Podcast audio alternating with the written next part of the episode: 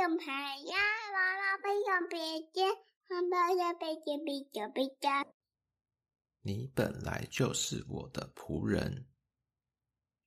乐乐警探每天睡前都会跟乔治躺在床上说故事。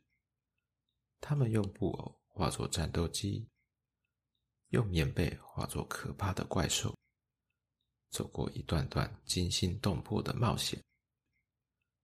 躺在阳光普照的蒲公英田，细数天上的云朵；或进入棉花糖森林探险，拯救被抓走的独角兽；潜入深海寻找人鱼公主遗落的珍珠；或在夜半的校园扮演抓鬼特工队，扮演警察取缔半夜不睡觉的邻居；或变身科学家。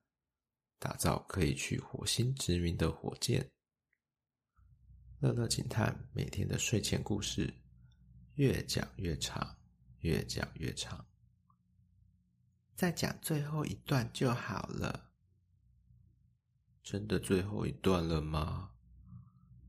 刚刚已经讲了五次最后一段了，这次你真的会遵守约定？讲完这段我们就去刷牙睡觉吗？乐乐每次都是点点头，讲完最后一段后，又要求加码。白天工作累积的疲累，让乔治在某一天爆发。亲爱的乐乐啊，乔治今天很累了，眼睛都快闭起来了。我们再讲最后一段就好了，好吗？我要最后两段。乐乐蛮横不讲理，乔治真的没办法，也没故事可以讲了。你要知道，乔治做这些不是必须的。乔治不是你的仆人哎，你本来就是我的仆人啊！乐乐因为累积的睡意和情绪达到一个高峰，吼出了这句话。听到这句话，乔治也愣住了。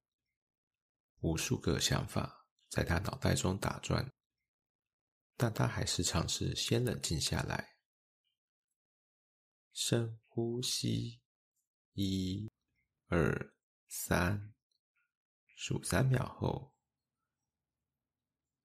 乔治缓缓转过头，直视乐乐说：“乐乐啊。”我知道你很想听故事。那乔治做这些事情是因为爱你、关心你。我也知道你很想睡了。我们讲完最后一段故事，就去刷牙睡觉喽。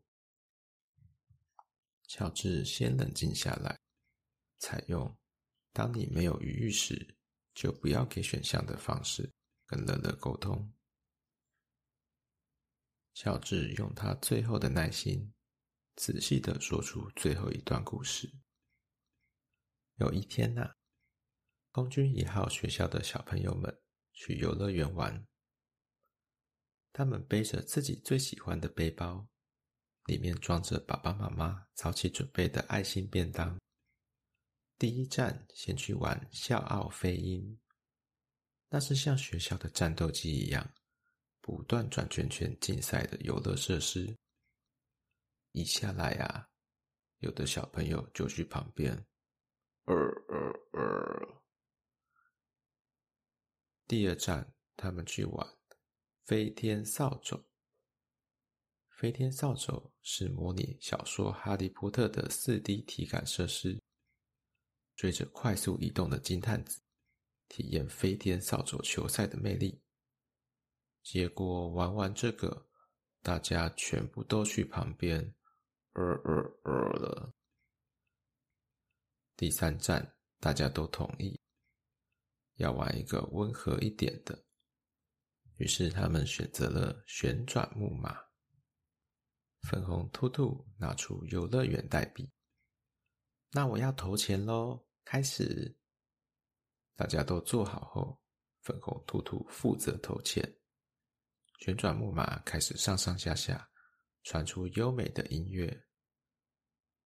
滴嘞滴嘞滴滴嘞哆哒，哆滴嘞滴嘞哆哒，滴嘞滴嘞滴滴嘞哆哒，哆滴嘞滴嘞哆哒。